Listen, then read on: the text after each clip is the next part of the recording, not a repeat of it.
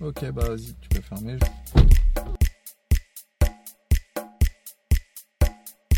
Hashtag baby. Salut les gars, comment allez-vous? Salut les filles, salut tout le monde. Bonjour, bonsoir. Sur Internet, c'est tout le temps l'heure de regarder un contenu. Et donc j'espère que vous êtes de plus en plus nombreux. Vous étiez déjà nombreux à regarder la première émission d'Hashtags, la deuxième aussi, et voici donc la troisième émission d'Hashtags. Alors, pour cette émission, toujours des rubriques que je vais vous faire découvrir. Vous pouvez cliquer là juste en dessous dans la description YouTube. Si on est sur YouTube, vous pouvez cliquez dessus, il y a marqué le, le, le, à quel moment se commence chaque rubrique. Comme ça, vous embêtez pas, parce que là, ça dure 20 minutes ou plus. Et eh ben, vous cliquez, comme ça, vous regardez que les minutes qui vous intéressent. Ok, je sais que le temps est précieux. Dans l'ère des réseaux sociaux. Alors, pour commencer, nous allons aller dans la première rubrique tout de suite. Hashtag. Pour cette première rubrique hashtag, je voulais vous parler de la F8. Vous savez, la F8, c'est la conférence qui a, lieu tous les ans par Facebook en avril ou mai généralement, euh, que donne Mark Zuckerberg avec ses équipes concernant donc les évolutions eh bien de la euh, célèbre trilogie Facebook, WhatsApp, Instagram. Finalement, moi, je préfère regarder les, les keynotes de Line et WeChat, les réseaux euh, asiatiques qui sont beaucoup plus loin en termes d'avancée que finalement Facebook. Mais bon, on va s'attarder un petit peu sur que Mark Zuckerberg nous a présenté. Alors il a fait une blague qui n'était pas drôle en disant que ah, la, euh, la sécurité chez nous, euh, oui c'est vrai qu'on n'était pas connu pour être très fort là-dedans. Attends, excuse-moi, il y a plus d'un milliard de gens sur euh, Facebook, tout cet écosystème. Au bout d'un moment, mon gars, faut prendre les choses au sérieux. Donc la sécurité, la, en fait la confidentialité, c'est surtout ça. Mais la confidentialité, les mecs, faut arrêter l'hypocrisie sur Internet. Comment se rémunère un site Internet qui est gratuit comme Facebook? Bah en les données des utilisateurs. Il faut arrêter de dire que c'est Facebook qui a créé ça, puisque avant Facebook, il y a eu tous les sites internet depuis le début d'internet qui font ça. Sinon, c'est pas gratuit un site internet. Pourquoi Quand on va regarder un article dans les échos où tu veux, c'est gratuit? Alors des fois, c'est pas gratuit parce que tu payes un abonnement maintenant. Mais si c'est gratuit, c'est parce qu'ils revendent bah, le data de la personne qui vient, son historique de navigation, les cookies. Pas pour manger les cookies. Bon, bref, vous le savez, vous êtes des professionnels du digital, mais faut un peu expliquer tout le temps aux gens autour qui disent ah mais sur Facebook j'ai mis la photo de mon enfant, je vais me la faire piquer. Et puis après, Mark Zuckerberg il va la garder, il va la mettre je sais pas où avec des pédophiles. Mais non, Mark Zuckerberg il s'en fout de nos photos d'enfants. Il s'en fout complet. Ce qui intéresse, c'est de savoir que tu as un enfant de tel âge pour te vendre les couches que Pampers veut vendre aux enfants de tel âge. Voilà. Donc c'est ça la, publicité, le, le, business model. Donc on va pas le changer comme ça. Euh, ça c'est de l'hypocrisie. Il nous a dit qu'il refond, euh, il fait une refonte de du réseau social Facebook, euh, donc de de l'appli. Alors ce qui met plus en avant c'est le groupe. Alors le groupe Facebook, c'est vrai qu'aujourd'hui pour une entreprise, moi je préfère le conseiller finalement d'avoir un groupe. Mais le groupe, il faut pas qu'il porte le nom de la société, il faut qu'il porte le nom d'un intérêt particulier. C'est une communauté de... Et c'est là l'intérêt d'avoir un axe de com qui euh, soit adossé à une communauté. Par exemple, Nike, c'est le club des euh, gens qui se dépassent, le dépassement de soi. Donc c'est facile de trouver, de créer une communauté. Starbucks, c'est les gens qui s'inspirent. Donc c'est facile aussi. Carlsberg, c'est l'amitié. Donc c'est facile de créer un club de l'amitié. Vous savez, ils font des campagnes autour de, tests d'amitié. Donc eux, ils peuvent créer facilement euh, des groupes. Mais alors vous, euh, si vous avez une entreprise et que vous savez pas comment créer un groupe, parce que si vous créez un groupe avec le nom de votre boîte marqué dessus, il y aura qui qui va s'inscrire? Uniquement euh, certains employés encore. Euh, il y en a plein qui veulent pas adosser leur Facebook personnel à une entreprise sur Facebook. Donc, il est important là maintenant parce que le reach a baissé. moi, je, suis à peu près à 2%. Vous, vous êtes à combien de pourcentage euh, de vos abonnés qui voient vos posts? Euh, Moi, je suis à 2%. On était à 5% il n'y a pas longtemps. Maintenant, c'est 2 quand je paye pas pour toutes les marques pour lesquelles je travaille. Donc, l'intérêt, c'est d'avoir un groupe parce que quand vous avez un groupe, eh bien, vous aurez un reach qui va, à mon avis, être euh, aux alentours de 30-40%, ce qui est déjà beaucoup mieux, de façon organique, hein, sans payer. Donc, euh, il faut créer un groupe. Mais pour créer un groupe, il faut qu'il y ait un intérêt. Une marque comme le Roi Merlin, par exemple, qui n'a pas vraiment un axe de com, si vous voulez, basé sur une philosophie comme euh, le dépassement de soi ou l'amitié de Carlsberg, qui eux, par contre, est sur des groupes d'expertise. Donc là, c'est bien. Vous pouvez aussi entrer là-dedans en B2B, B2C aussi, être sur l'expertise, un groupe sur les experts de tel domaine. Là oui, ce sera bien. Donc là, ça va marcher. Donc ça, c'est bien. Donc le groupe est mis en avant maintenant sur Facebook, le nouveau Facebook, parfait. D'ailleurs, le groupe, c'est participatif, donc ça permet de créer des produits ensemble avec les, euh, prospects, qui s'appellent maintenant les fans et qui seront... Euh, d'ailleurs, fan, c'est même des fois un terme trop fort qui, rebute un peu les gens à cliquer sur j'aime. Alors que le groupe, vous voyez, c'est juste on rejoint un groupe, c'est pas pareil, il y a moins d'investissement affectif. Donc c'est pas mal pour les entreprises qui ont eu l'habitude de communiquer sur l'expertise et pas trop sur le côté euh, affect. Bon, donc très bien. Alors, autre chose aussi, Facebook se lance dans le dating. Le dating, c'est, vous savez, les dates, c'est la drague en fait. Alors, la drague, le marché de la drague depuis des années, mythique, historique. Euh, il y a eu Tinder un beau jour qui s'est servi d'ailleurs de l'API de Facebook pour pouvoir euh, révolutionner le monde de de l'ajout des gens euh, qu'on veut euh, qu'on veut draguer. Donc là, euh, maintenant, Tinder est devenu payant avec le temps. Il y a des offres d'abonnement.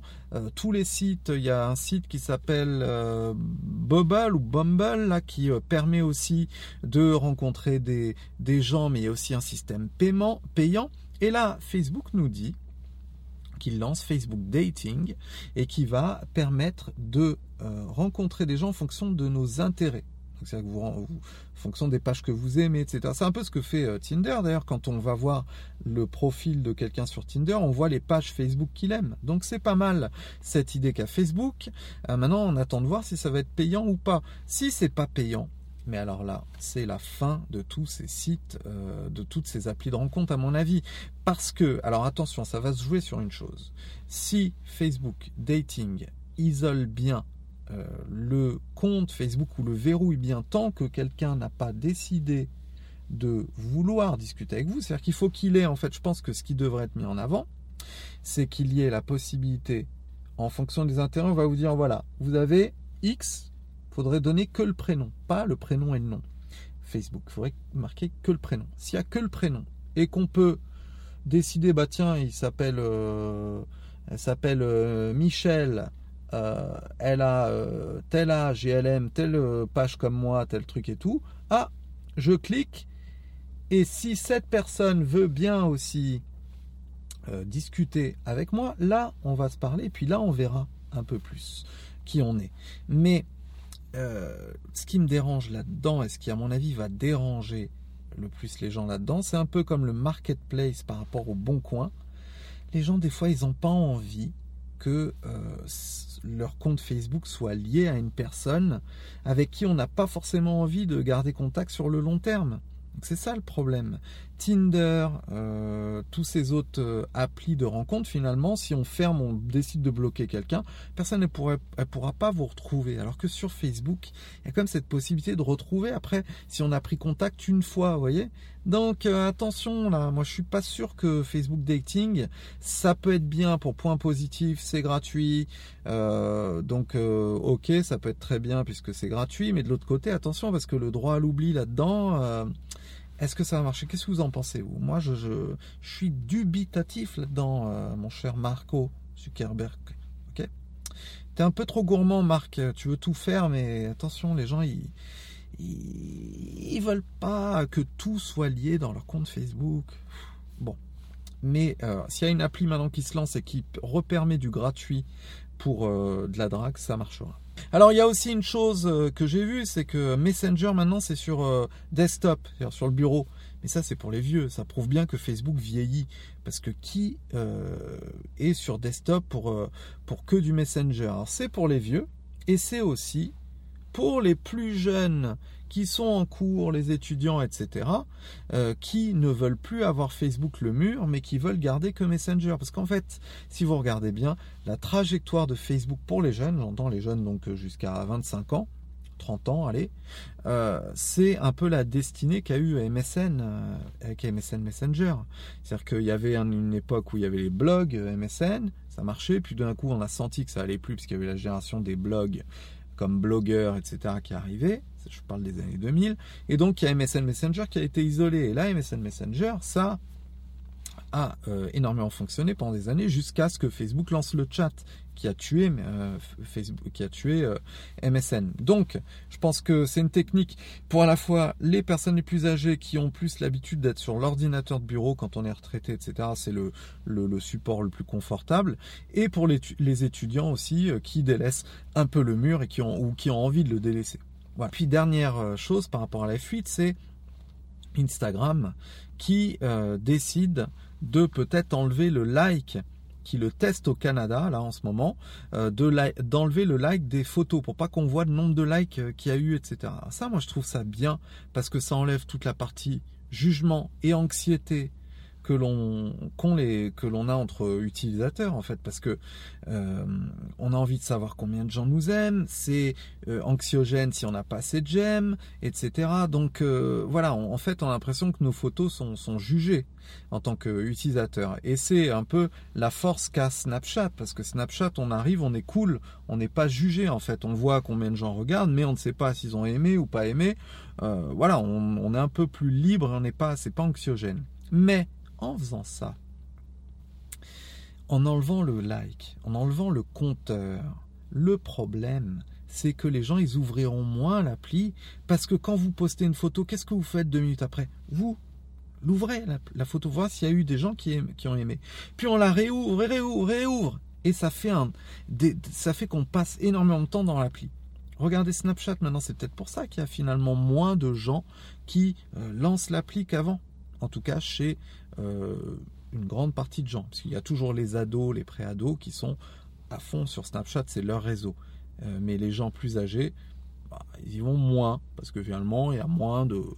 Euh, les gens n'avaient pas de jugement, donc on a moins de, de, raisons d'y retourner comme ça, si ce n'est voir ce que les autres font. Mais les autres font ce que les autres font, ils le mettent aussi sur Instagram, donc on n'a plus l'impression de louper quelque chose, vous voyez. Donc attention Instagram à ça. C'est bien et c'est pas bien pour cette nouvelle rubrique qui va s'appeler Top Social, je reçois une invitée de marque, ma petite sœur, ma sœur, Elsa Fanelli. Donc euh, Elsa, est-ce que tu peux nous dire ce que, quel est ton métier aujourd'hui? Alors bonjour à toutes et tous. Euh, donc aujourd'hui je suis en charge de la stratégie social media et de toute la stratégie digital content pour le groupe Antalis, qui est donc le, premier groupe euh, dans la distribution de supports de communication et solutions euh, d'emballage, donc à destination d'autres entreprises.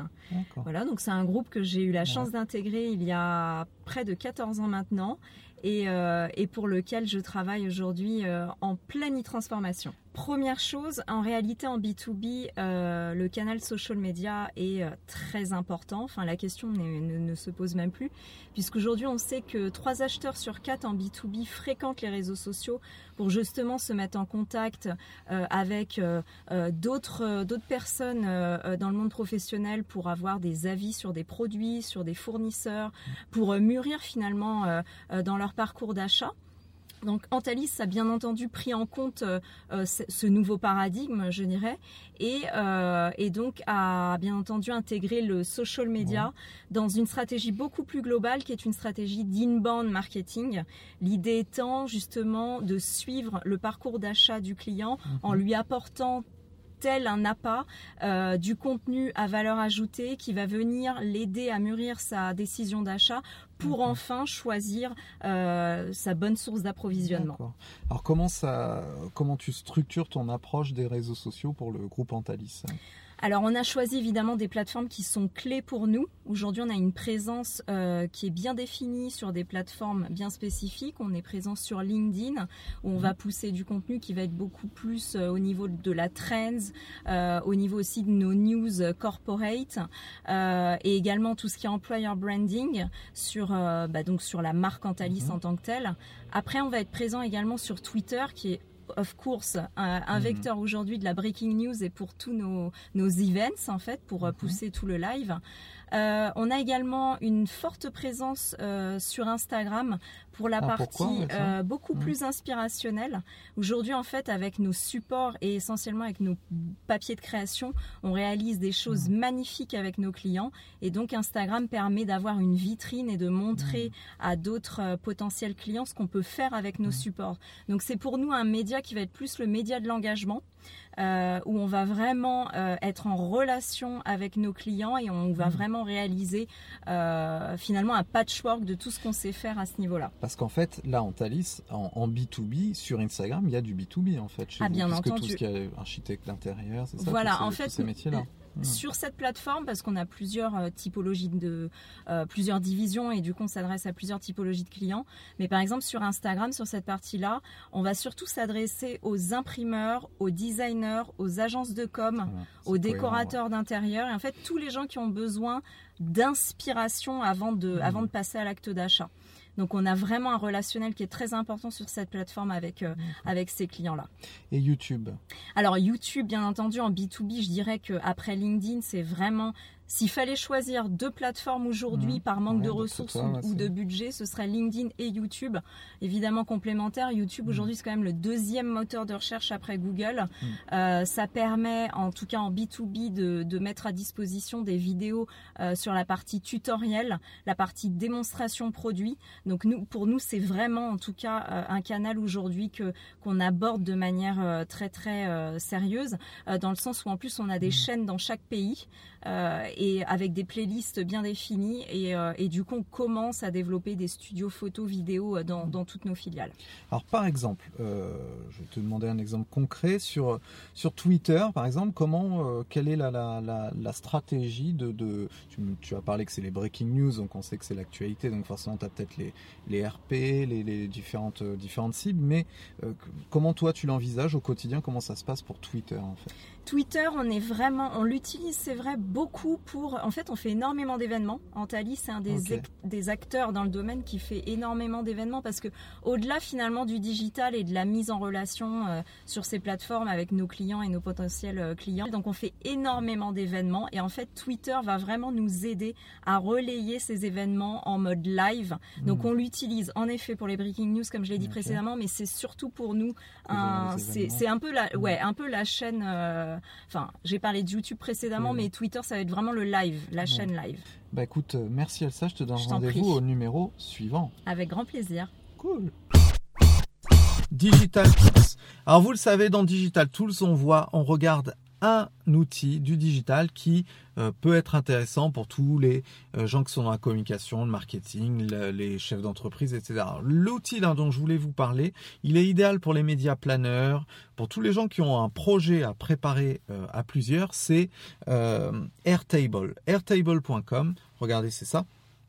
C'est un outil qui permet de créer des plannings. Ces plannings vont être par exemple des plannings pour lancer un produit, euh, vous avez des templates en fait dans Airtable, vous sélectionnez les templates ou vous créez vous-même vos propres templates. Donc dans ces templates, il y a donc des plannings euh, qui, dans lequel on peut mettre bien sûr des noms de, de chaque personne qu'on va inscrire dedans, euh, des horaires, on va mettre du texte, du contenu, etc. Ça fait aussi tableur Excel, donc c'est vraiment très bien parce que ça permet de euh, vraiment de, de quand on a un projet. Je sais qu'il y a Slack par exemple que j'utilise beaucoup, mais ça c'est bien pour la discussion, pour s'échanger des emails, pour pas perdre le dans une logique d'un email, parce que si on le ferait par un email, un email, des fois avec des collaborateurs, on va avoir plusieurs thématiques de, euh, de discussion qui vont en fait se noyer dans un même mail, alors que dans Slack, on peut ranger les mails. Mais là, c'est pour aller plus loin, sans complément. Car que Slack doit, doit être en complément, à mon avis, de MyAirTable. Slack, c'est pour discuter sur des sujets différents qu'on va ranger dans des hashtags, vous connaissez le principe de Slack, alors que My Airtable, c'est pour vraiment construire le projet. Par exemple, je connais quelqu'un qui, dans une école, euh, l'utilise pour euh, préparer ses planning de cours. C'est-à-dire qu'il dit, euh, tiens, pour cette année-là, la troisième année, il y aura des cours de telle chose, telle chose, telle chose. Dans ce cours-là, ça va être telle personne, ça va être tel jour, telle heure, etc. Et il a réussi à plugger ce système de planning qui est indépendant du système interne de planning de son école, il a réussi à le plugger à, son école pour que ça puisse euh, bah, intégrer ce qui s'y fait. Donc c'est vraiment super, il y a plein de templates. Dans les templates, regardez, j'étais en train de, regarder là sur, euh, sur leur site, vous avez par exemple un template qui permet aussi de suivre les campagnes publicitaires, les budgets que l'on consacre dessus. Donc ça, c'est vraiment très bien. Par exemple, pour partager ça à vos clients, quand vous êtes une agence social média, une agence de com, partagez vos, euh, bah, le, budget de pub pour que ce soit plus clair et qu'on puisse bien le suivre. Aussi les plannings éditoriaux. Vous savez, les plannings de social media manager, finalement, vous pouvez le faire là-dessus.